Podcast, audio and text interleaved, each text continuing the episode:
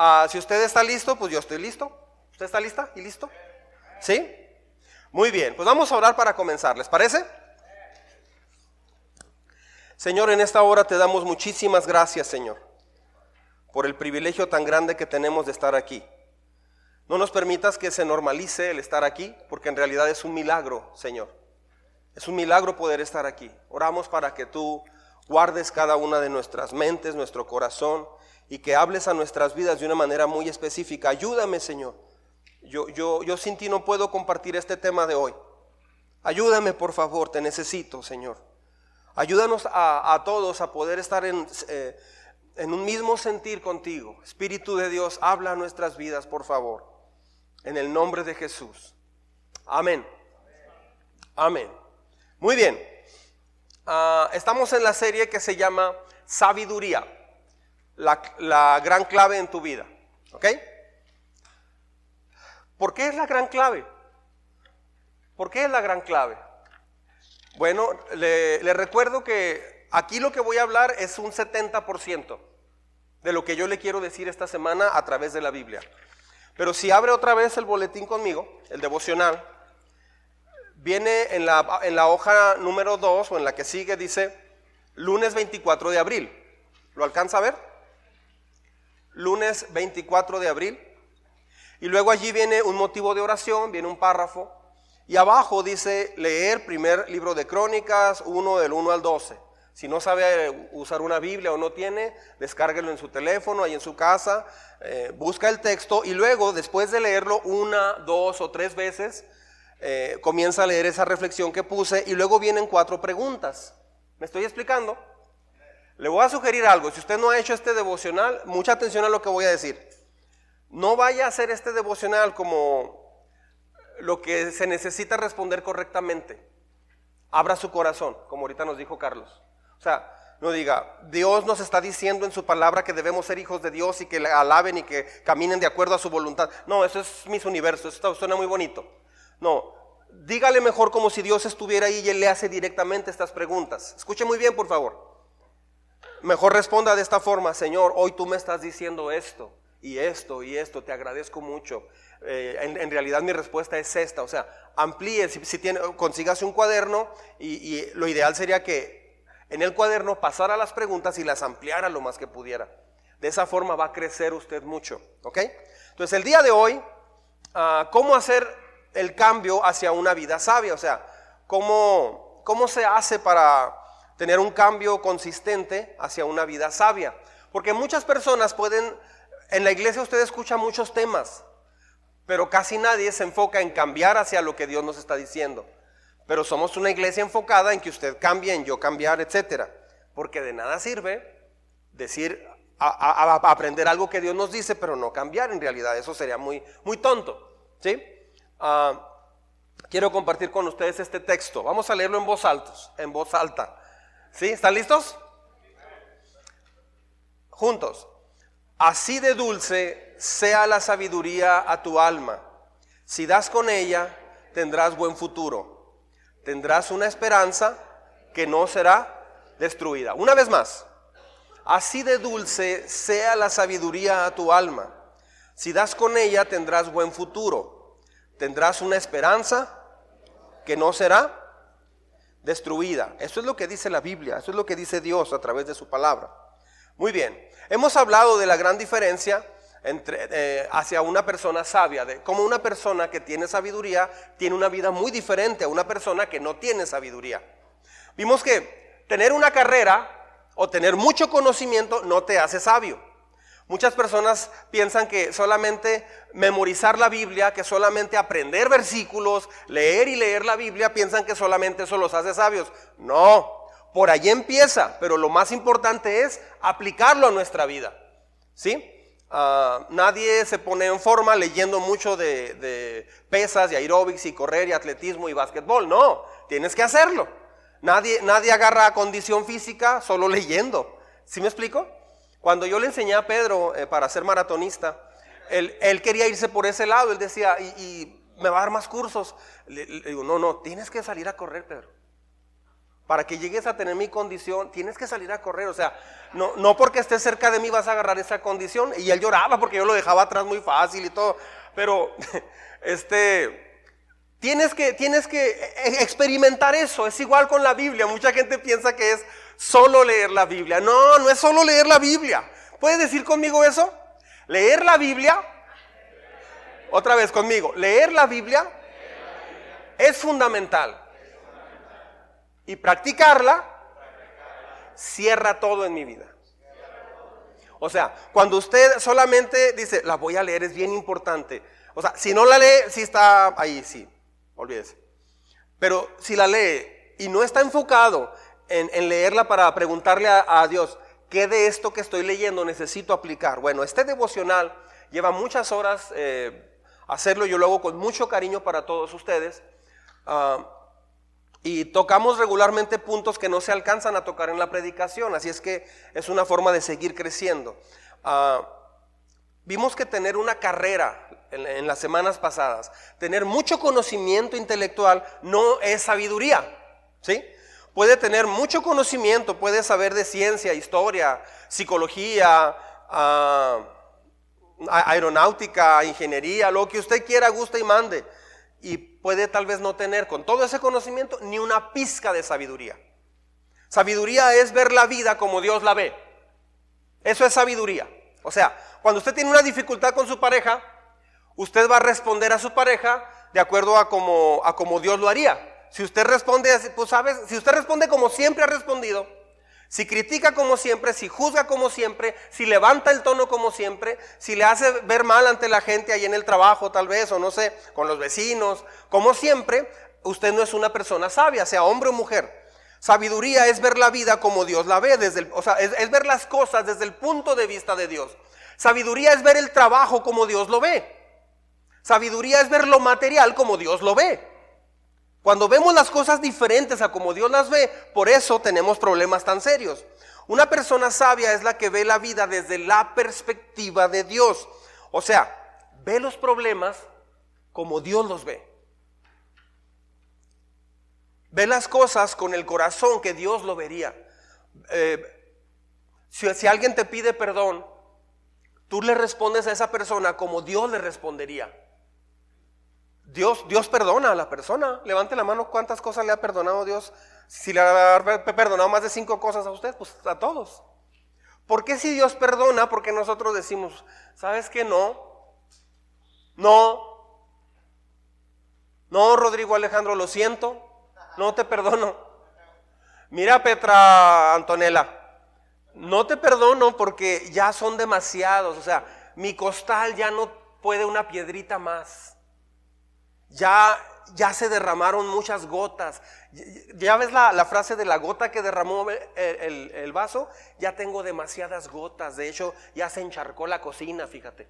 O sea, no, qué fácil, ¿no? Pedir perdón. Dios nunca nos contesta así. Jamás nos ha contestado así. He puesto este ejemplo alguna vez. Señor, perdóname, Señor, me equivoqué. Y oyes la voz de Dios. Sí, pues qué fácil, ¿no? Qué fácil. Ay, sí, llorando, lágrimas de cocodrilo. Pero ayer estabas bien contento peleándote ahí. No, no te voy a perdonar. Y no me hables. Dios nunca nos trata así, porque nosotros sí. O sea, eso, esa respuesta es una respuesta totalmente fuera de lo que es sabiduría. Entonces, muchas personas piensan que sabiduría es hacerle al Sócrates. O a, no sé, yo solo sé que no sé nada. Ay, eh, este, ¿qué, ¿qué haces? Estoy viendo el cielo. Estoy viendo el mar. Cómo el agua tiene su límite y no pasa de ese límite. Se queda en la playa. ¡Wow! ¡Qué equilibrio de mundo! ¡Wow! Solo estoy viendo. 22 hombres peleando, luchando, desgarrando sus vidas en una cancha por un esférico inflado. Un balón y 60 mil personas, 60 mil esferas humanas, vitoreando el gol, el error. Y los dos entrenadores, más los otros 60 de cada partido que se creen entrenadores. Qué impresionante el fútbol dentro de la raza humana. Convergen el amor, la pasión, el llanto, la rabia. Eso no es sabiduría, es rollo. Si me explico? mucha gente piensa que sabiduría es justamente eso. No. Sabiduría es darle prioridad a lo que Dios le da prioridad. Sabiduría es amar lo que Dios ama. Sabiduría es aborrecer lo que Dios aborrece. Ah, ¿Si sabe que estamos de paso? ¿Sabe que estamos de paso? O sea, ah, cuando se hace un viaje que vas rancheando, you know rancheando, este, cuando hemos hecho algún viaje así, llegas a un lugar y pues pones la maleta en el hotel donde llegas y, y sacas nomás lo que vas a usar. Aunque, aunque hay un mueble con cajones, no te pones a acomodar todo. Y así tu cepillo de dientes. No, no. O sea, solo abre la maleta porque al otro día te vas a ir. Aquí estamos de paso. Mucha gente se apasiona y se enamora por lo que hay aquí, pero estamos de paso.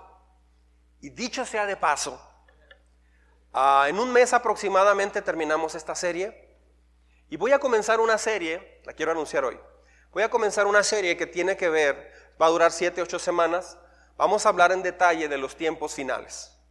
Apocalipsis, fin del mundo, pero no es para asustar a nadie.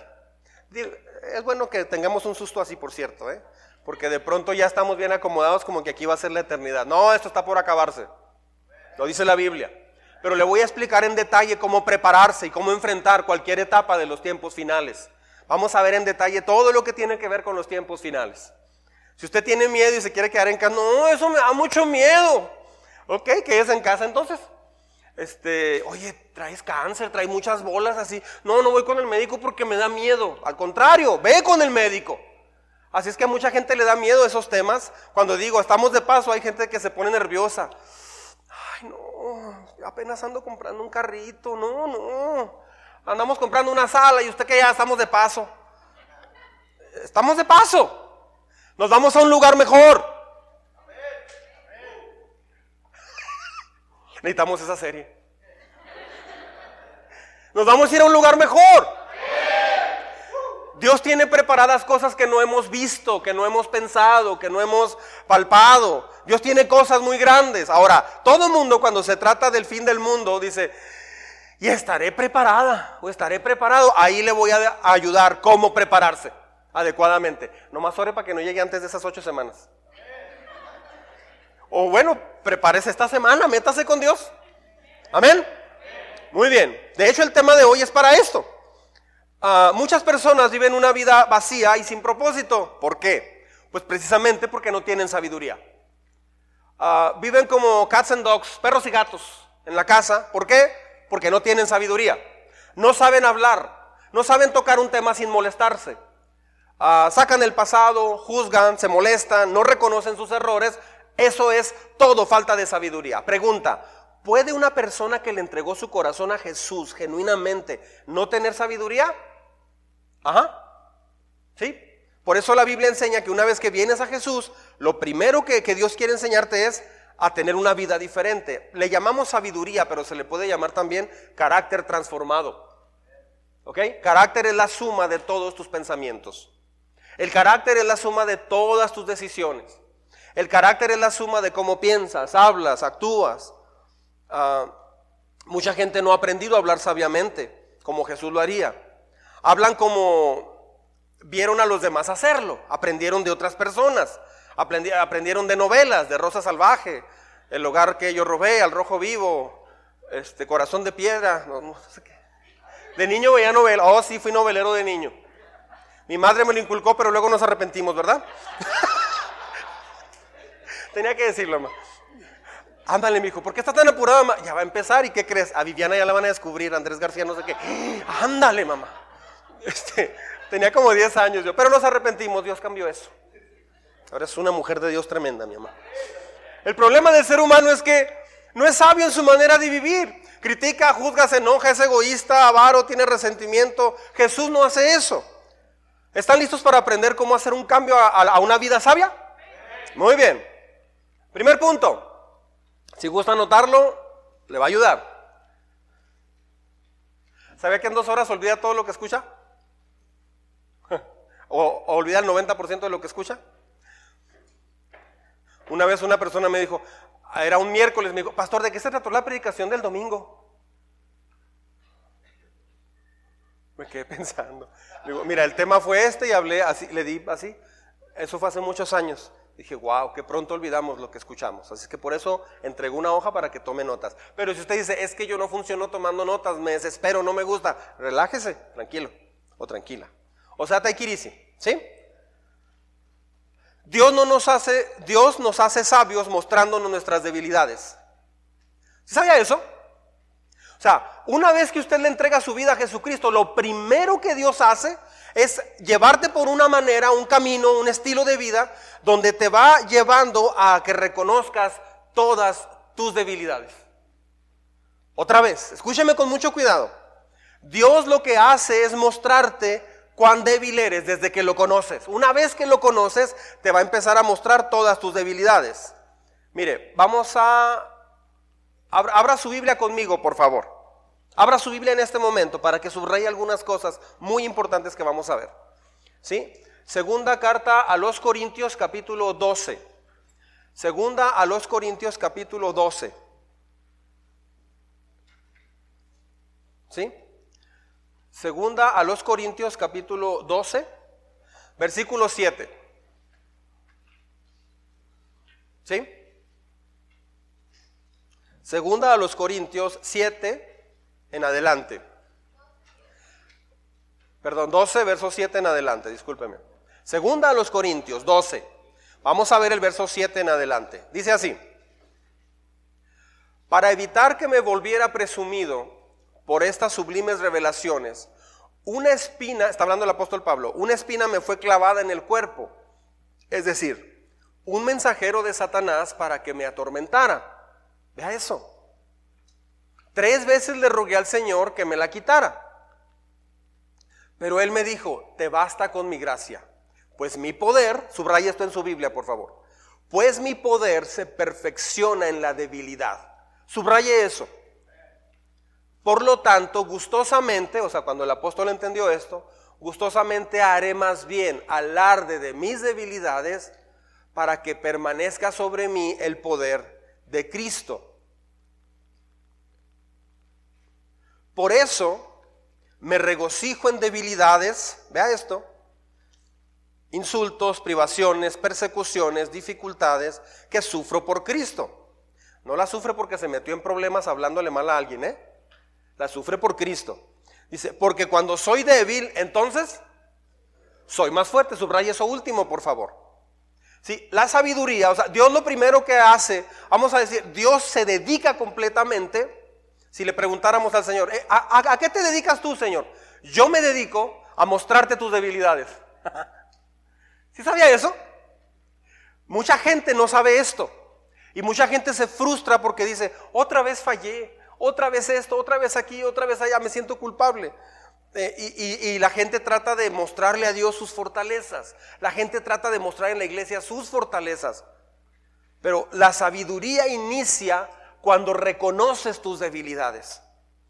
La sabiduría comienza en tu vida hasta que reconozcas tus debilidades. De hecho, una vez que comienzas una relación personal con Jesús, ahorita lo dije, Dios se dedica a mostrarte tus debilidades. Si eres, tienes un carácter explosivo, te vas a ir dando cuenta que es más explosivo de lo que usted o yo pensamos. Hasta que usted no, ¿a dónde te quiere llevar con eso? Al arrepentimiento profundo y genuino. Mientras una persona esté luchando con Dios para no llegar a eso, va a pasar toda su vida y de hecho ese carácter va a crecer cada vez más, va a ser peor cada vez. ¿Por qué? Porque ah, Dios va a querer quebrar todo eso. Lo hizo con mucho, con todos sus hijos lo ha hecho Dios. Por ejemplo, Abraham. La manera de ser de Abraham es un hombre muy de familia, muy de familia. Es un hombre enfocado en la familia. ¿Sabe cómo trató Dios con Abraham? Primero le dijo, deja tu tierra y tu parentela. ¿Será que Dios es malo? Ay, Señor, no me vaya a tocar pasar al frente. Pasa al frente. Ay. Mucha gente dice, no, yo no, yo no quisiera ser misionero en el África, es que Dios me va a mandar allá, ya lo sé. No, este, Pero si Dios trata de mostrar una debilidad en el corazón. Y Dios le dice, primero le promete que de, él va a salir mucha, mucha descendencia. Su nombre era Abraham, padre de multitudes. Pero luego no pasa nada y pasan varios años y no sucede nada. Luego Dios un día le cambia el nombre. Le dice, ahora vas a ser príncipe de grandes y grandes multitudes. Señor, es que me siento mal, se burlaron de mí el otro día en el... Fui a, un restaurante y ahí estaban unos amigos y me dijeron, Padre de multitudes, ¿cómo estás? ¿Y tus hijos? ¡Ah! No llores, no llores, no llores. Si quieres te presto unos tres hijos míos, o cuatro si quieres. No, te sientas mal, Abraham. Es que a veces Dios se olvida de uno, Dios falla. fue bien duro lo que pasó a Abraham. Sin embargo, Dios cumplió su promesa al tiempo. Cuando nace su hijo, lo lleva a otro nivel. Le dice, sacrifícame a tu hijo.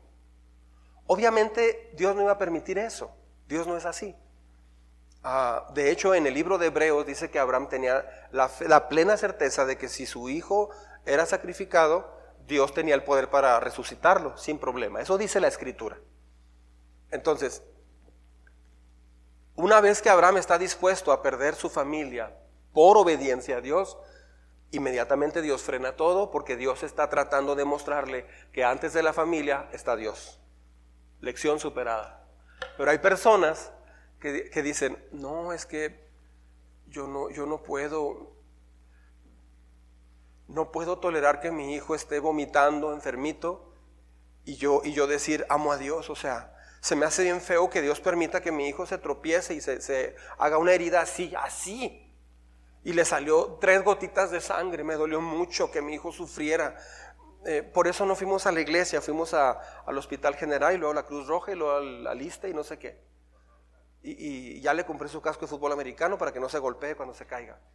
O sea, a veces Vivimos para la familia y la familia ocupa el lugar más importante. No es así. Así no funciona. Pedro era alguien muy dinámico, autosuficiente. Señor, aunque todos estos te nieguen, yo nunca te negaré. Ande, mi hijo. Él tenía una debilidad, pero no, no la sabía.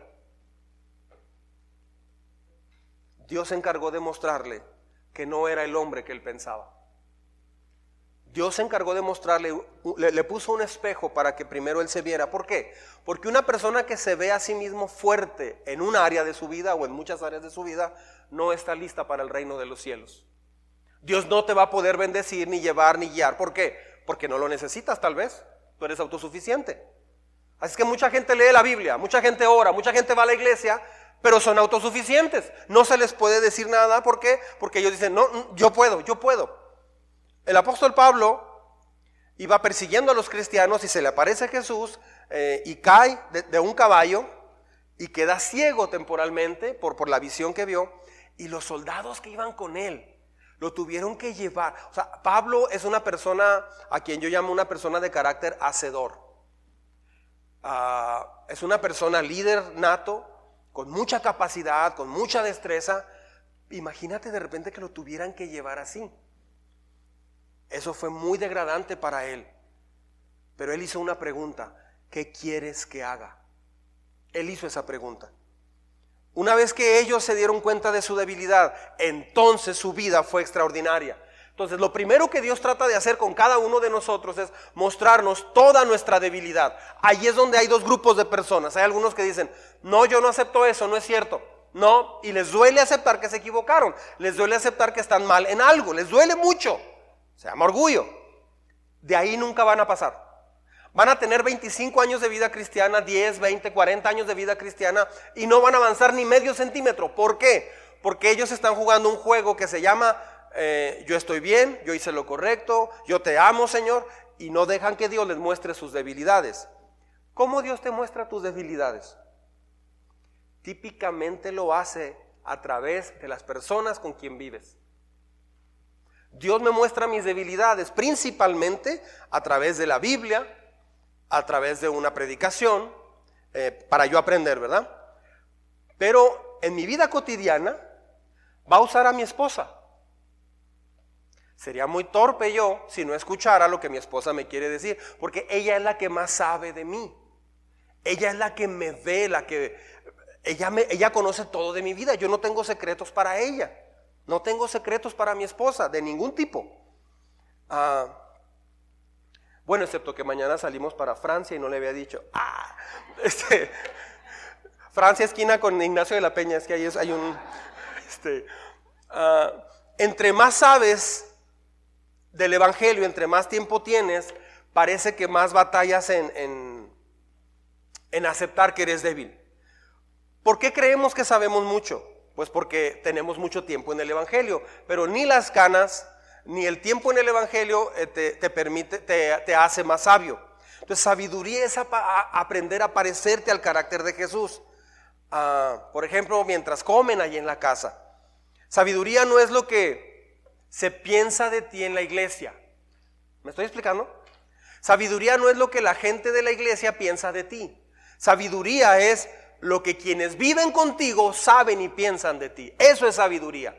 Entonces, sabiduría es, eh, no tiene que ver con la reputación que tenemos. Sabiduría es lo que somos cuando nadie nos ve. Eso es lo que somos nosotros. Así es que Dios, el, trabajo más difícil que tiene hacia nosotros es mostrarnos una y otra vez toda nuestra debilidad. De ahí se abren dos grupos, como dije ahorita. Yo voy a, decir que no, que fue, le voy a culpar a todo mundo, voy a justificarme, voy a decir que ya estoy cambiando, voy a decir, pero era broma, no estaba enojado. No es cierto, estabas hablando cosas que no eran correctas.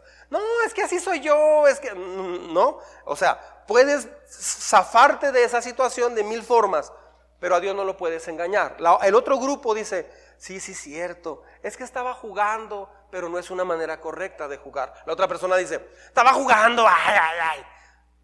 Esta persona le duele y dice, estaba jugando, pero la verdad no es una manera correcta de jugar. Es que solamente quería este, decir eso como para ver qué, qué pensaba. Es que quise decir algo para como reflexionar, pero no fue correcto, perdón. Eso es sabiduría. Esta persona se le llama necedad. La persona que patalea, patalea me refiero, dice que no, a eso me refiero. A la persona que se justifica, la persona que dice no, yo estoy bien. Y ¿sabe que no ayuda? Cuando esa persona se enfoca mucho en que ella, ella o él tiene una vida con Dios, una vida devocional. Escucha bien. ¿Puede una persona de este grupo, o sea, que, tiene, que no reconoce sus debilidades y no acepta sus errores, esta persona puede inclusive leer mucha Biblia? Esta persona puede inclusive ir a la iglesia, puede, puede inclusive tener un ministerio en la iglesia, puede hablar de Jesús en muchas partes. ¿Sí me explico? Entonces, ah, cuando, cuando pensamos en esto, muchos dicen, es que estoy buscando a Dios. Sí, pero el que busque a Dios no garantiza que estoy reconociendo mi debilidad. ¿Ya me expliqué? Así es que Dios está en el asunto de que reconozcamos nuestra, nuestra debilidad. A mí me afectó muchísimo, no tiene idea, graduarme de dos seminarios diferentes. Me afectó mucho, pero mucho. Yo soy antiseminarista. ¿Cómo si usted estudió? Hay que prepararse, sí, lo entiendo. Antiseminarista en el sentido para mí. El seminario a mí me afectó mucho y he visto que a mucha gente le ha afectado. ¿Sabe por qué? A mí me enseñaron a filosofar de la Biblia. Y me di cuenta que muchos cristianos filosofan de la Biblia, saben la Biblia. Se habla de un texto y, sí, qué interesante, ¿verdad? Lo que Dios nos dice, lo que Dios nos muestra, eh, qué interesante todo eso, pero no están reconociendo sus debilidades. ¿Ya? Entonces, uh, Dios se dedica a mostrarnos que no podemos. No nos muestra nuestras debilidades hasta cuándo, hasta que reconocemos. Ah, o sea, él va, él va, a seguir, Él va a seguir, Él va a seguir. ¿Sí? Ah, nadie puede sin Dios. Escuche bien esto. Hay gente que dice, mm, ya casi no salgo porque me da pena porque batallo para caminar. Ya casi no salgo porque ya no oigo. Ya casi no salgo porque batallo mucho ah, para subir escalones. Ya no me gusta salir mucho, no, me gusta, no, no voy a ir a esa fiesta de cumpleaños porque este, hasta para sentarme batallo mucho. Mejor me quedo encerrado o encerrada en casa. O hay gente que ya no salgo porque ya se me está cayendo mucho mi cabello. Tengo demasiadas canas. Y me puse un tinte y me lo dejé de más de tiempo y quedé como, no sé, como los muñecos que usaba Cepillín o el mago Frank. Quedé muy raro. Este, hay gente que se preocupa demasiado por cómo le ven. Es que no nos, no nos preparamos para la vejez. No nos preparamos para la vejez. ¿Usted está preparándose para la vejez? Mucha gente termina muy mal su vejez porque nunca reconoció sus áreas débiles. Siempre fue muy fuerte, siempre tuvo fortaleza, siempre aquí o siempre allá. Cuando ya no puede, le pasa lo que al apóstol Pablo. Se sienten muy mal en ese sentido. Se sienten muy mal. Y, se reduce mucho su, vida social. Pero todo viene de, no prepararse para, para, la vejez. ¿Usted está preparado? ¿Preparada? yo creo que sí lo estoy. Yo sé que un día, por ejemplo, yo ya, yo veo a los muchachos que cargan cosas más fácil que yo. Pues claro, tienen la mitad de mi edad o menos de la mitad de mi edad. Ah, así es que ya no cargo tantas cosas en la iglesia, sí cargo, pero ya no porque varias veces ya me así como que medio lastimado. Pero no me siento mal que los muchachos me ayuden, no me siento mal. Eh, ay, permítame, pastor. Yo, yo le ayudo, yo le ayudo, pastor. Sí, gracias. O sea, no, yo puedo, hazte un lado, yo puedo. ¿Qué crees que estoy viejo o qué? O sea, eso es orgullo. Eso es orgullo. Ah, de repente algunos niños se me acercan, por ejemplo, Mateo, Victoria, se me acercan. Hola, pastor. Y me saluda. No, le hace como las, eh, las chicas superpoderosas. No, no. Me están saludando. Yo sé que un día los voy a saludar diferente. Mira el pastor, el pastor. Pastor, ¿por qué está tan viejito? Sé que van a salir comentarios así. Sé que va a pasar eso. Tal vez yo les voy a decir un día, ahorita les digo, eh, Mateo, ¿cómo estás? O así. Tal vez un día le voy a decir, ¿qué andan echando a la chiqueta? O sea, este, pero yo estoy preparado para eso. ¿Por qué? Porque sé que mi cuerpo se va a ir reduciendo a muchas cosas. Entonces, ah, una persona que, que le duele cuando se equivoca, este, ¿Por qué duele? Cuando reconocemos nuestras debilidades nos hacemos más fuertes. Amén. El problema es que no entendemos nuestras debilidades, no las reconocemos y no trabajamos en ellas. Otra vez, el problema es que no entendemos nuestras debilidades, no las reconocemos y menos trabajamos en ellas. O sea, no las reconocemos y cuando después de una pelea de seis horas se reconoce una... De, está bien, está bien. Lo reconozco, me equivoqué. Apenas lo reconoció, ¿cómo va a trabajar en esa debilidad? El punto no es reconocer solamente, pero hay gente que ni siquiera reconoce. Hay ¿Sabes cómo sabes que hablas con una persona sabia? Te lleva un minuto decirle un error, 20 segundos. Le dices el error, ay, muchas gracias. Tal vez te va a explicar, es que no lo hice en ese sentido. Hay que escucharle. Ah, ok, muy bien. Eh, pero cuando hay un error así específico y todo, no, no, lo que pasa es que no, yo no traté de hacer eso. No. Hay una persona de alabanza de hace muchos años, no se asusten los de ahora. hace muchos años, para yo decirle un error, eran tres horas. Eran tres horas. No, mira, es que. No, no, es que sí, sí, como dice la Biblia, no, es que yo no lo hice de esa manera. No, no, no, no, no, yo no hice eso. Sí, mira, tenía que llevarle detective. Estuve a punto de pedirle a Dios que volviera a nacer Sherlock Holmes. O sea, ya no hallaba qué hacer. Le mostraba fotos, videos, seis testigos y todo. Y así. Y al final, ya cuando estaba encerrada la persona, que cansado, ¿eh? Ya cuando estaba así, este, porque si no reconocía eso, iba a volver a hacer sentir mal a otra persona. El punto es que hizo sentir mal a una persona nueva. Y al final, yo le decía, es que la clave es amar. Sí, por eso. Es que en eso estoy. O sea, giraba todo para no verse mal. ¿Cree usted que creció en sabiduría durante los 3, 4 años que estuvo en la iglesia? Ni medio milímetro, ni una, ni una milésima, ni una micra creció. Ah, entonces, si no se reconoce el error o la debilidad o el pecado, menos se va a trabajar en ello. Entonces, ese es algo normal. Una persona me dijo una vez, pastor, yo voy a empezar a venir aquí a la iglesia, pero quiero decirle algo.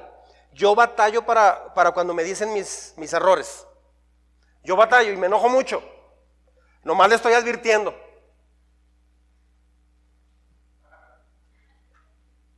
Yo le pregunté, pero la vida cristiana consiste en que la Biblia fue hecha para corregirnos, para reprendernos, para instruirnos, para enseñarnos.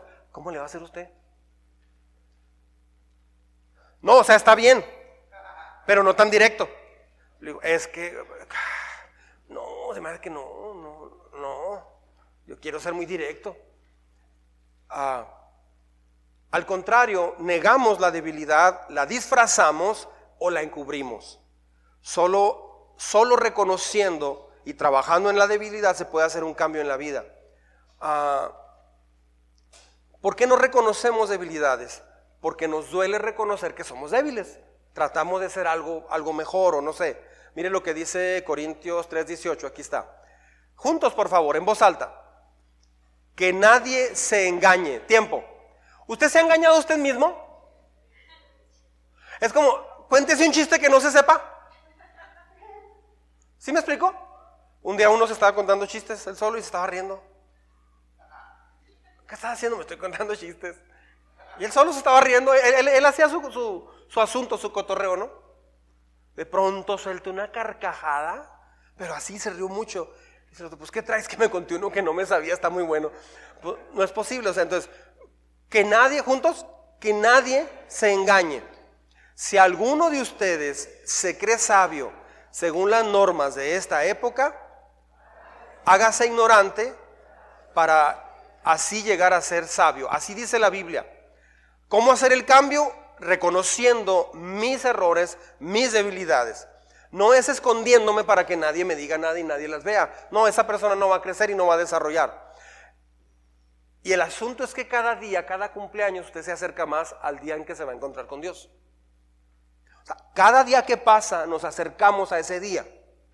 ¿Sí? Algunos están más cercas que otros y no me refiero a la edad. Tal vez alguien va a tener un accidente, tal vez, tal vez alguien va a morir de alguna enfermedad y no sabemos quién va a ser. En la pandemia ya me andaba muriendo. Cuando empezamos la iglesia ya me andaba muriendo de una neumonía. O sea, no sabemos, pero también yo creo que ya me andaba muriendo y ni cuenta me di. Dios nos ha salvado de muchas cosas. Entonces, Ah, mire lo que dice Santiago. Santiago capítulo 3, versículo 13.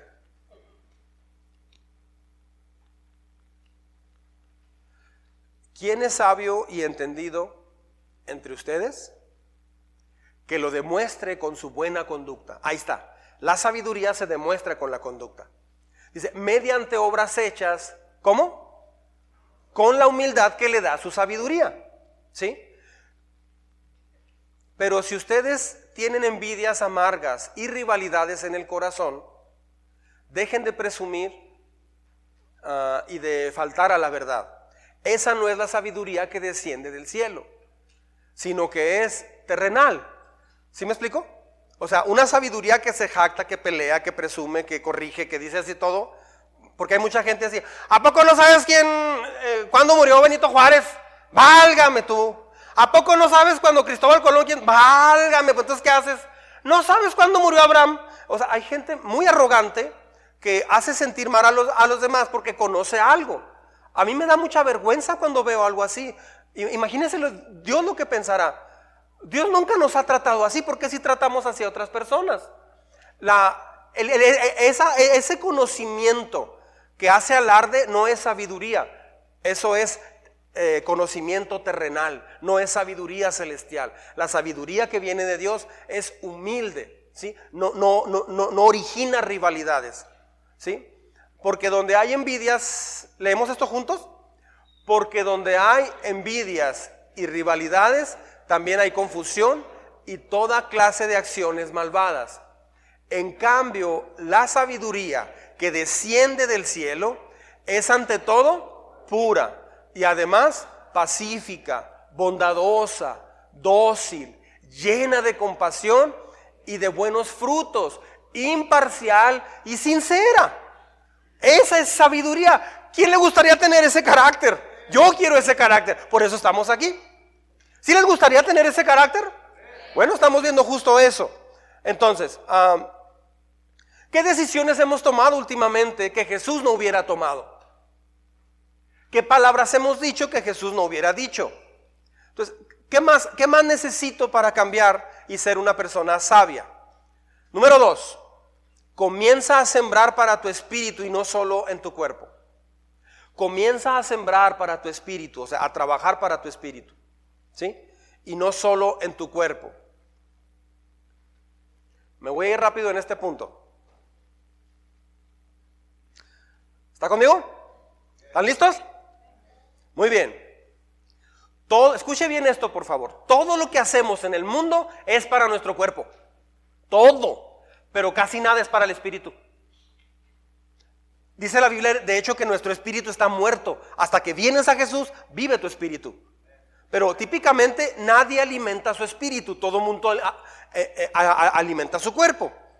Todo está dedicado a tu carne. Todo en el mundo está dedicado a tu carne. Todo todo. Una vez iba en un avión de aquí a Guadalajara eh, y iba me invitaban a predicar a una convención. Y este, pues ya me mandaron mi boleto de avión y todo, y ahí voy a Guadalajara. Y había una revista que se llamaba, o se llama Escala, creo. Esa revista está bien suave. Porque la abres y dice, tenis confortables con tecnología de la NASA. ¡Wow! Vendían yates allí, en línea. O sea, podías comprarlos por teléfono. No traía cambio si no hubiera comprado uno. Y luego este, vendían eh, un, aparatito así que te lo pones en el cuello y te da masaje. Pero te explican cómo no hay otro aparato como ese. Venden relojes tan sofisticados, venden muchas cosas que la gente ve y dice, ay, para mí, para mí. Todo está dedicado a nuestro cuerpo. ¿Sabe por qué? El diablo es la máxima tentación que usa. Así engañó a Eva. Todas las revistas que hay, o la mayoría, están enfocadas en el cuerpo, en lo que a nuestra carne le gusta. Todo se trata del cuerpo. Un restaurante, ropa, carrera, trabajo, una amistad, quiero sentirme bien. Vas a Home Depot, todo tiene que ver con el cuerpo. Ah, con esa lámpara estaría más a gusto en mi cuarto. Ah, qué chida. Oye, hay que, mira este aire, vamos a comprar un aire más, más frío. Ah, necesitamos un closet más, más amplio. Mira que están en oferta de 4.900 a 4.899. Y te regalan un bubulubu, tú te lo comes si quieres wow, qué padre. Y, plantas, quiero plantas. No es pecado las plantas. Pero todo está diseñado para eso. Yo me acuerdo cuando íbamos a Toys R Us, eh, ya no vamos. Ya crecieron. Pero llevábamos a las criaturas al Toys R Us a que escogieran su regalito. Pues de repente yo me perdía. Mi hijo, ¿dónde andabas? Estaba viendo lo de Star Wars, está bien chida. Yo me ponía a ver los juguetes de Star Wars. Este, cuando yo era niño íbamos a Futurama, a Río Grande Mall, y mamá, vamos a estar en los juguetes. Iba a los juguetes. ¡Wow! Los juguetes.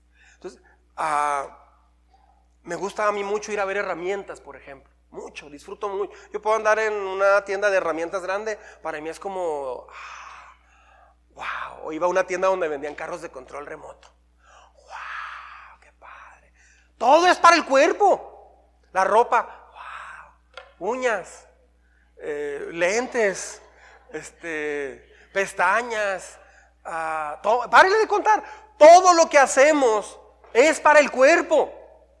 Entonces, la pregunta es, ¿por qué el mundo es tan tonto? Así lo quiero decir. ¿Por qué se están peleando? Hay dos generales peleándose en Sudán, en África. Se están peleando, están matando a cientos de personas. Pura arrogancia. Todo es para el cuerpo, todo es quiero poder, quiero estar al frente. En las empresas, en las escuelas, en todas, todo el mundo está peleando porque todo es para el cuerpo. Quieres poder, quieres autoridad, quieres el primer lugar. La gente adoptó inclusive la política como una religión. No te metas con ese diputado. Tranquilo, solo estoy diciendo que fue un error lo que dijo, no es correcto. No hable así. ¿De qué partido es? No, soy de ningún partido. Respete a mi partido. O sea, hay gente que toma la política como una religión. Ah, Apple, Sony, Tesla y muchas más se han hecho billonarios porque están dedicados al cuerpo. ¿Viste ese Tesla? Iba la chica pintándose y ni iba manejando. Va cayendo en los baches, pero, pero ya se, le, se le marcaba la línea hacia arriba. ¿Qué delineado tan original traes? Lucha. Este, uh, ¿ya viste los tenis nuevos de Jordan? ¿Ya viste la nueva Harley? No, híjole. No, no, no. no, ¿Viste el reloj nuevo que salió? ¿Viste esto? O sea, todo lo que hacemos es para el cuerpo. Por eso el mundo está tan falto de sabiduría. Porque no se siembra para el espíritu. No se siembra para el espíritu. Este punto que le estoy dando, Dios me lo dictó. Literal, Dios me lo dictó. No me puse a pensar, no, Dios me lo dictó. Iba manejando y Dios me lo, dictó. Es más, recogí a Priscila y le dije, espérame. Y me mandé un mensaje de voz a mí mismo. Porque Dios me dictó este punto. Ah, queremos poder, queremos saciar lo que codicia nuestros ojos. Hay gente que codicia el dinero. Ya tiene dinero, tiene muchas cosas, tiene bien y batalla para compartir su dinero. Es avaricia. Es avaricia. ¿Cómo sabes que que lo que tu cuerpo desea te va a hacer sabio? No te va a hacer sabio, al contrario. Tu carne siempre te va a pedir más, tu carne siempre se va a enojar, tu carne siempre se va a molestar, te va a acusar, va a gritar, va a ser egoísta, va a querer que hagas lo que ve y te va a tratar de llevar a eso. Entonces, las áreas como dinero, sexo, eh, bebidas, diversión, ah, placer, todo lo demás, todo lo demás está totalmente corrompido. No tienes por qué correr hacia eso. No tienes por qué hacer como los demás, porque una criatura se puso a grabar una música con unos beats ahí medio suaves, no sé qué, porque tú vienes acá conmigo y, todo ese rollo, y ya dices, ah, wow, tengo que, tengo que entrar a eso y tengo que cantar así, tengo que oír esa música. Tengo... ¿Por qué tienes que hacer eso? Porque no hay sabiduría y tu cuerpo le gusta. Acaban de descubrir en Harvard, un estudio científico, que el reggaetón es muy diferente a todas las otras músicas. Yo sé que ya lo sabía usted, pero este el reggaetón produce un efecto en el cerebro muy diferente y muy profundo a cualquier otra música comparada. O sea, se, mete al cerebro de una manera increíble. La música de hecho afecta al cerebro de tal forma que eh, lo agarras muy fácil. Me ha pasado, paso por una tienda o no sé, y hay música. Lupita, Lupita, Lupe, Lupe, Lupe. Se, se, se tiene que tener una lucha mientras estemos aquí de que mi cuerpo no se vaya en pos de todas las, todas las cosas que esta generación podrida, y así lo quiero decir, discúlpeme, e, esta generación está pudriéndose de una manera increíble, increíble. Ah, ¿Por qué tienes que hacer eso? ¿Por qué? Somos una especie distinta. El Hijo de Dios, los hijos de Dios no pertenecen a este mundo. Esto no es nuestro fin, esto no es lo más chida, esto no es lo más padre. Las metas grandes no son acá. Estamos de paso. Dios tiene cosas mucho mejores para nosotros que lo que está aquí. Lo siento mucho, pero si usted piensa que en los próximos años se va a arreglar el mundo, se, va a organizar el agua bien, se va a organizar el oro, las riquezas, el petróleo, va a haber equidad, va a haber paz entre los pueblos. No, la Biblia dice enfáticamente que un colapso mundial se va a ir dando poco a poco y solamente los eventos que estamos viendo es el cumplimiento de lo que Dios ya había dicho. Es todo lo que está pasando. Tiene dos opciones, aprender una vida sabia y volverse a Dios caminar con Jesucristo genuinamente o la otra tratar de establecer su vida aquí en la tierra. Pero estamos de paso. Lo crea o no estamos de paso. ¿Qué se necesita? Mire, síganme por favor con su vista. Bueno, en voz alta, se oye más padre a todos. Los que están dominados, juntos otra vez, desde el principio, los que están dominados por la naturaleza pecaminosa, piensan en cosas pecaminosas. Tiempo. Usted dirá, es que a veces así pensamos. Ah, no, pero yo no. Yo ya no tomo, no fumo, no está hablando nomás de eso. Ah, en sí lo que es pecado. Enojo, crítica, impaciencia, bla, bla, bla. Ok, seguimos. Pero los que son controlados por el Espíritu Santo piensan en las cosas que agradan al Espíritu. Por lo tanto, juntos, permitir que la naturaleza pecaminosa les controle la mente lleva a la muerte. Eso es lo que dice Dios. Seguimos. Pero permitir que el Espíritu les controle la mente lleva a la vida y a la paz. Pues la naturaleza pecaminosa es enemiga de Dios. Siempre. Nunca obedeció las leyes de Dios y jamás lo hará. Por eso, los que todavía viven bajo el dominio de la naturaleza pecaminosa nunca pueden agradar a Dios. Así dice la Biblia. Pero ustedes no están dominados por su naturaleza pecaminosa, todos. Son controlados por el Espíritu si el Espíritu de Dios vive en ustedes. Y recuerden que los que no tienen al Espíritu de Cristo en ellos, de ninguna manera pertenecen a Él. Si quiere cambiar a una vida sabia, necesita dejar de sembrar para el cuerpo. O sea, sí tiene que comer y tiene que hacer todo eso, y lo sabemos, tiene que trabajar, todo eso. Pero no nada más haga eso. Empiece a balancear y empiece a, sembrar para su espíritu. Ah, no puede ser que en cualquier momento libre se quiera abrir el teléfono para ver videos, TikToks o lo que sea o ver unas noticias, o mandar mensaje, o ver qué me ha llegado nuevo. No es posible eso. Si usted quiere tener una vida sabia, necesita restringir eso. No totalmente, pero sí bajarle. Llega un momento donde ya, es un hábito. Y ya, eh, así como automáticamente, yo veo mucha gente que en automático se sientan y no hay nada interesante, rápido, abren todo. Hay dos jóvenes que los invité a una comida con unos adultos hace tiempo. Y estábamos eh, platicando cosas bien padre. En cuanto ya dejó de haber un tema así, los chavos se pusieron a platicar con, los teléfonos. ¿Por qué? Porque eh, ya es, ya es un nivel de adicción alto, muy alto, pero nadie lo ve como adicción. Estamos sembrando constantemente para el mundo. Sembrar para el espíritu. Hay que dejar Netflix un poco. Hay que dejar de ver tantos videos. Comience a sembrar para el espíritu. De hecho, es más trabajo. Es más trabajo estar sembrando para el cuerpo. Nunca acabas. Nunca acabas, de veras. Había un hombre en un pueblo que todo mundo salía y cortaba leña para su casa, ¿no? Esta criatura no, no iba a cortar leña. Él lo que hacía es que se brincaba, se metía a las casas de sus amigos, de los vecinos del pueblo, y agarraba, les robaba leña. O sea, ya se iban a cortar, pues bendiga, échenle ganas. Y en la noche él iba y se metía a las casas y agarraba su leña y, la llevaba para su casa. En las noches heladas de invierno salía de su casa y llevaba leña de distintas ah, leñeras de las casas vecinas.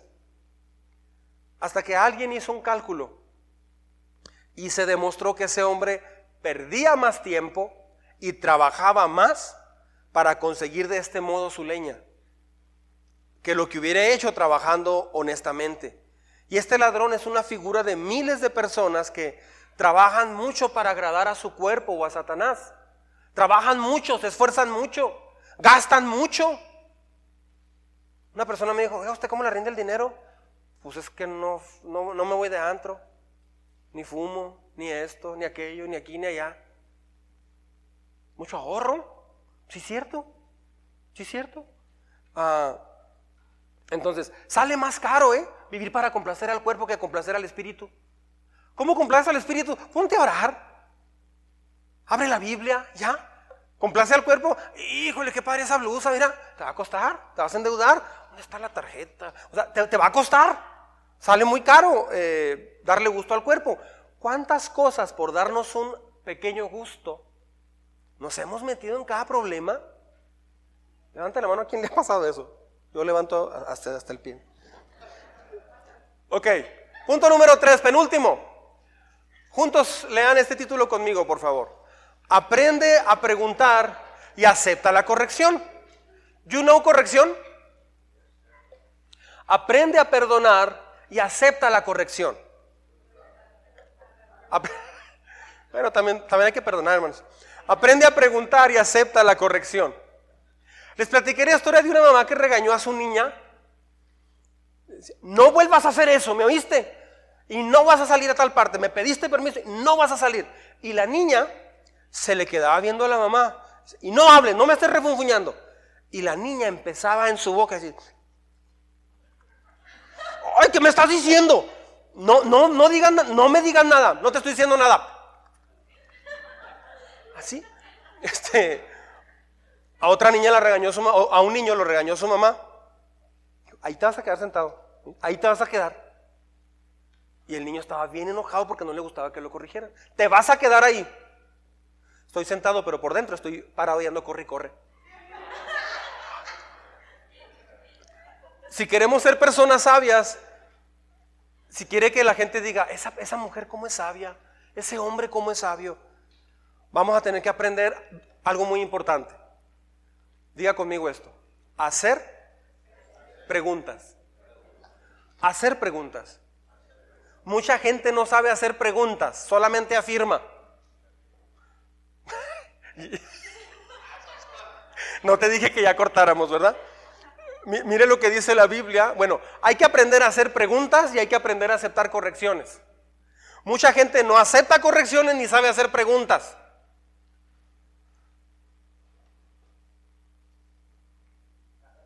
¿Eso qué es? Ah, sí, ese es un, este, un, este, sí, conozco esos sistemas, sí, sí sé.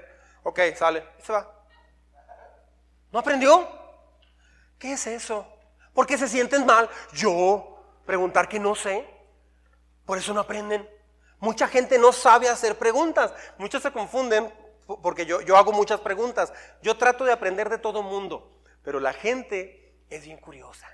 Somos bien curiosos. A la gente le preguntas, ¿cómo, cómo hace el chile colorado? Porque quiero saber su receta. No falta él o ella que está a un lado. Ah, bien fácil. No, nomás le echas esto, esto y esto. ¿Quién sabe qué? chile guajillo y ajo y no sé qué. Y échale canela y no sé qué tanto. Sí sé, pero quiero oír su receta, quiero aprender. O sea, hay personas que están como disparando, que yo sé, yo sé, yo sé eso, yo sé aquello. No saben escuchar ah, y sentirse como principiantes. Hacer preguntas es sentirte como principiante. Eso es muy bueno. Yo le he preguntado a personas, ¿cómo, hace, cómo sazona la carne?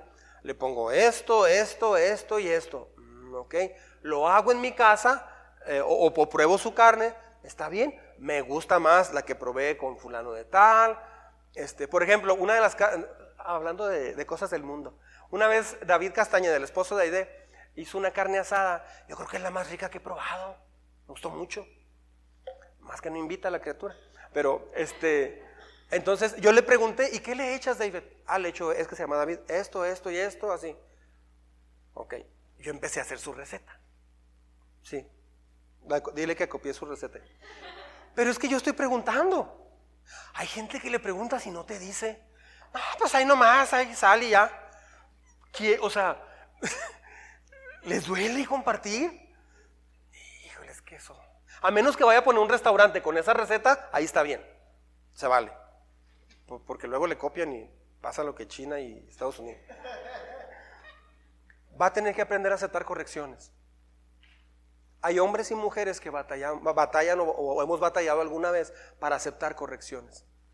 Dios quiere que usted entre al estilo de vida de aceptar correcciones.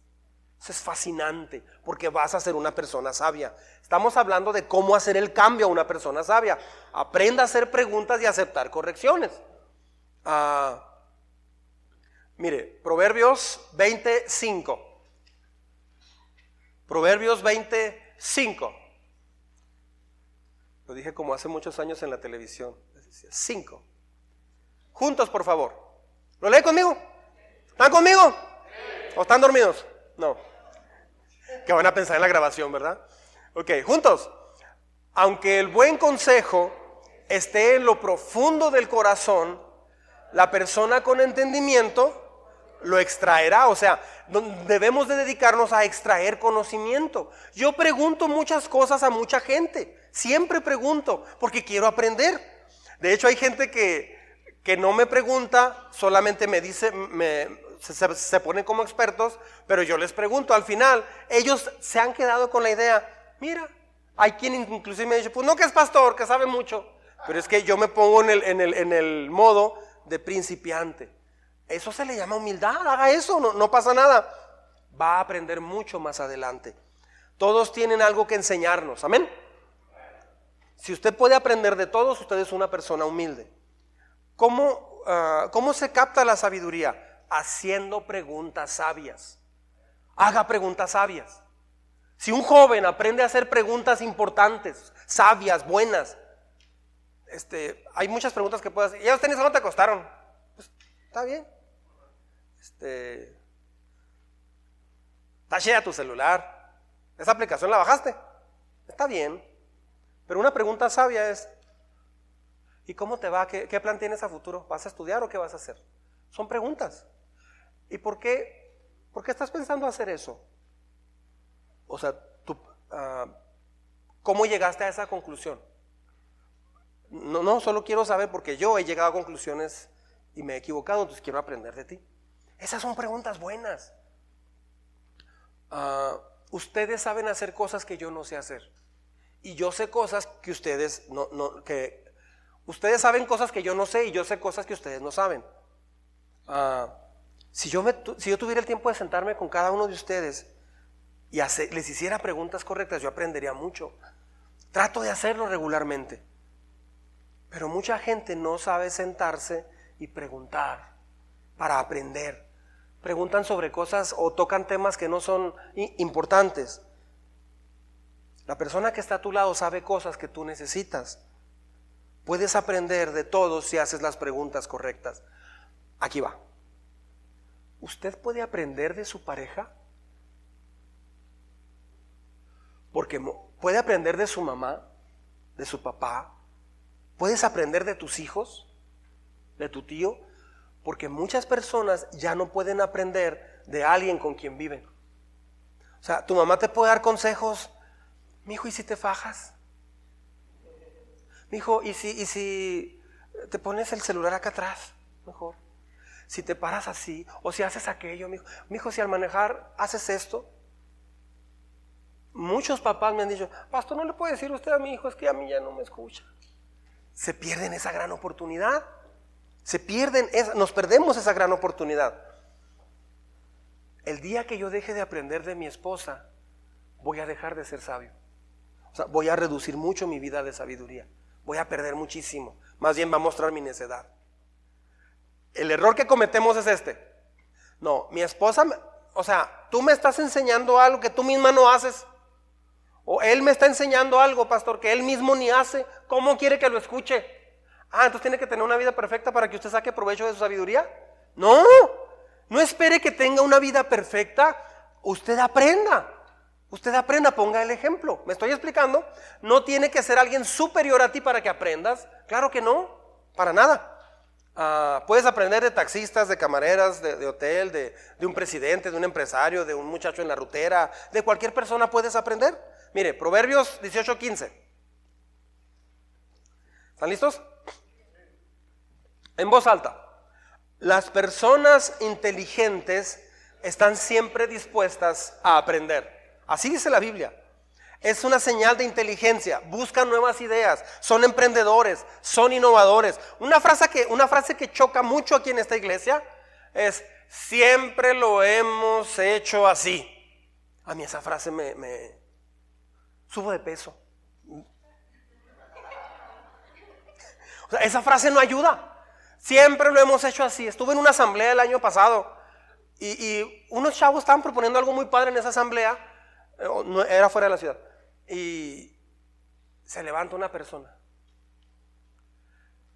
Siempre, hermanos, lo hemos hecho así. Se está grabando y se va a transmitir, lo digo con más énfasis todavía. En nuestra confraternidad lo hemos hecho siempre así y perpetuamente lo haremos por los siglos de los siglos, hasta que las telarañas nos cubran, aunque no de nada de fruto, los ministerios y actividades lo haremos así. ¿Qué, qué eso qué? Todo va evolucionando, todo va cambiando. ¿Sabía que en la Biblia Dios usó todo tipo de métodos para hablarnos? Nomás una vez dijo, denle 13 vueltas a Jericó. Durante todos los días un día y el último día, todos los días una vuelta y el último día siete vueltas.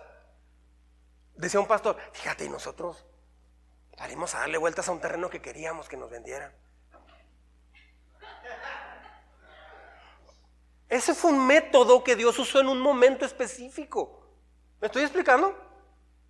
Queremos repetir esos métodos. A veces queremos melancólicamente recordar o traer cosas del pasado al presente. Sus misericordias son nuevas cada mañana. Dios no repitió esas cosas. Dios es ah, poderoso y es innovador. No hay nadie más innovador que Dios. La ciencia no le gana a Dios, la ciencia va muy lejos de Dios, mucho, muy atrás de Dios. Tenemos que aprender a escuchar. Estoy hablando de liderazgo puro. Esto es liderazgo puro.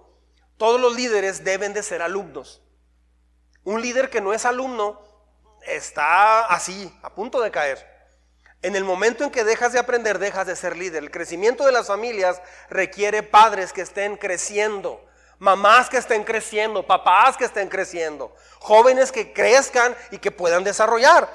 Ah, aprendo de las, yo, yo aprendo de iglesias pequeñas, aprendo de iglesias grandes, o sea, tenemos que aprender de todos. Aprendo de mis enemigos también. Hay gente que me ha reclamado porque como iglesia hemos tomado decisiones equivocadas. Hace poco alguien entró a la iglesia y nos reclamó que había basura. En realidad no la dejamos así tirada. Eh, llegaron personas inmigrantes y, tiraron todas las bolsas y todo. Yo pude haberme enojado con esa persona que nos insultó y nos dijo hasta de lo que nos íbamos a morir. Él se comportó como un enemigo, no una vez, dos veces. Pero yo aprendí de él saben que ya no hay que dejar nada, aunque le beneficie a alguien de fuera, porque vamos a dar mal testimonio. Vamos a aprender de eso. Aprendí que tenemos que ser más disciplinados en esa área, pero puedo justificar mi pelea. No es la manera de decirnos, sino, no, no, yo voy a aprender de él. Él no aprendió de mí, pero yo sí aprendo de él. Podemos aprender de nuestros enemigos. Ellos, eh, eh, hay gente que no quiere aprender de uno, pero usted aprenda de ellos. Mire lo que dice Proverbios 19, 27. Juntos, por favor. Si no aceptas la corrección, te apartarás de los sabios consejos. Este está muy bueno, una vez más. Si no aceptas la corrección, te apartarás de los sabios consejos. Último punto, número cuatro. O sea, number four. Número cuatro.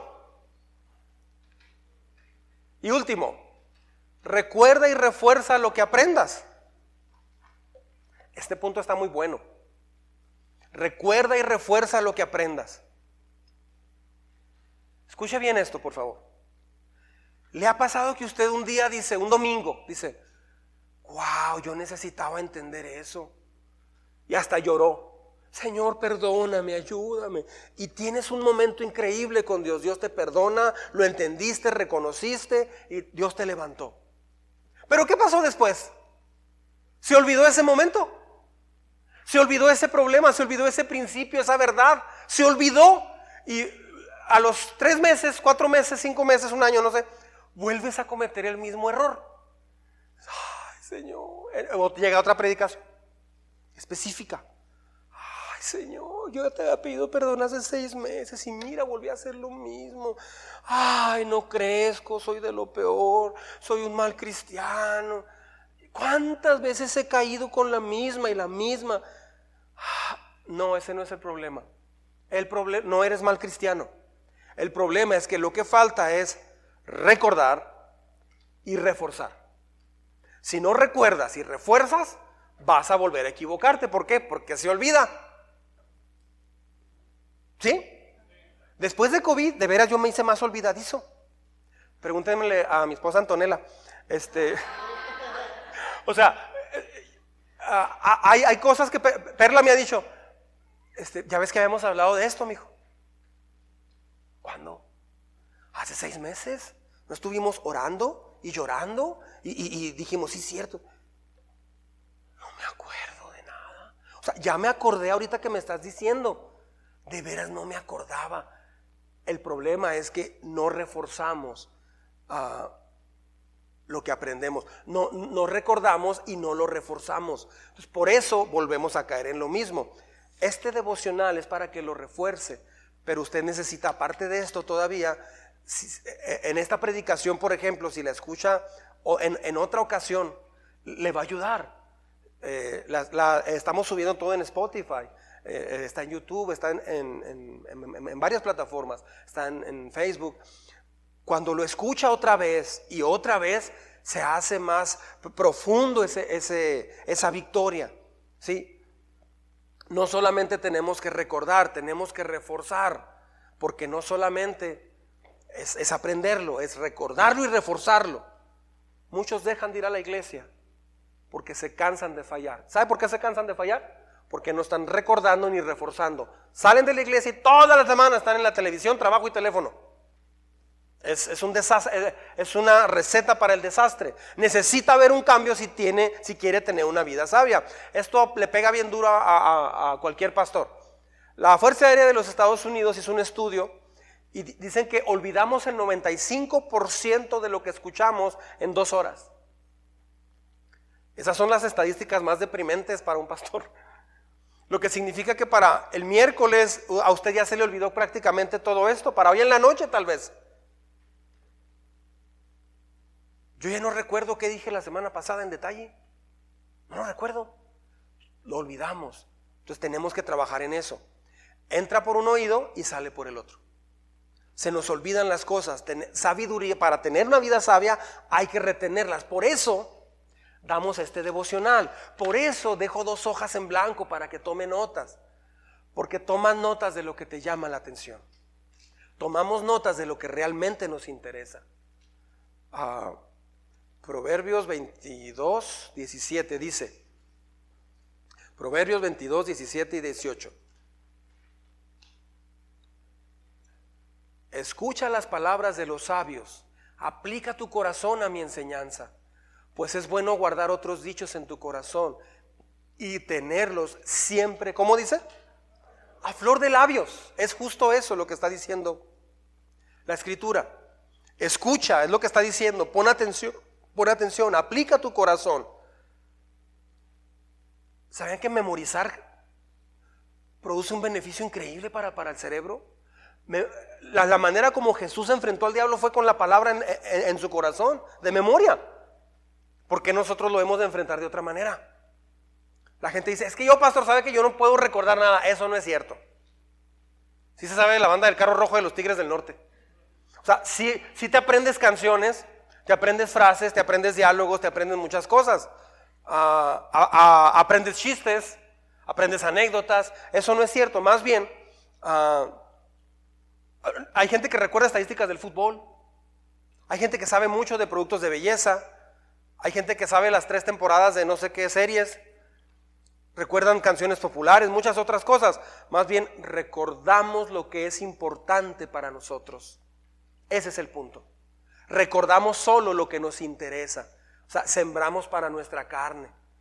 No sembramos para el espíritu. Por eso tomamos decisiones equivocadas. Y por, por eso muchos se desahucian de la vida con Dios. Porque dicen, yo no, a mí no se me da eso, yo, yo, yo batallo mucho con eso.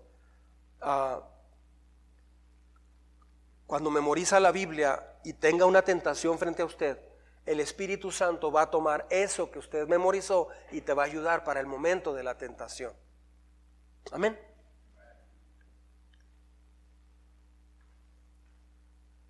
Necesitamos tener, hacer el cambio, una vida sabia. Porque viene una generación detrás de nosotros. Viene una generación detrás de nosotros. No sé si venga una o dos generaciones o no sé cuántas. O tal vez somos la última generación aquí en este planeta. No lo sé. Alguien me preguntó esta semana, ¿y qué señales faltan para que todo se cumpla y, y venga el fin de los tiempos? Ninguna. No falta ninguna. Ni una sola falta.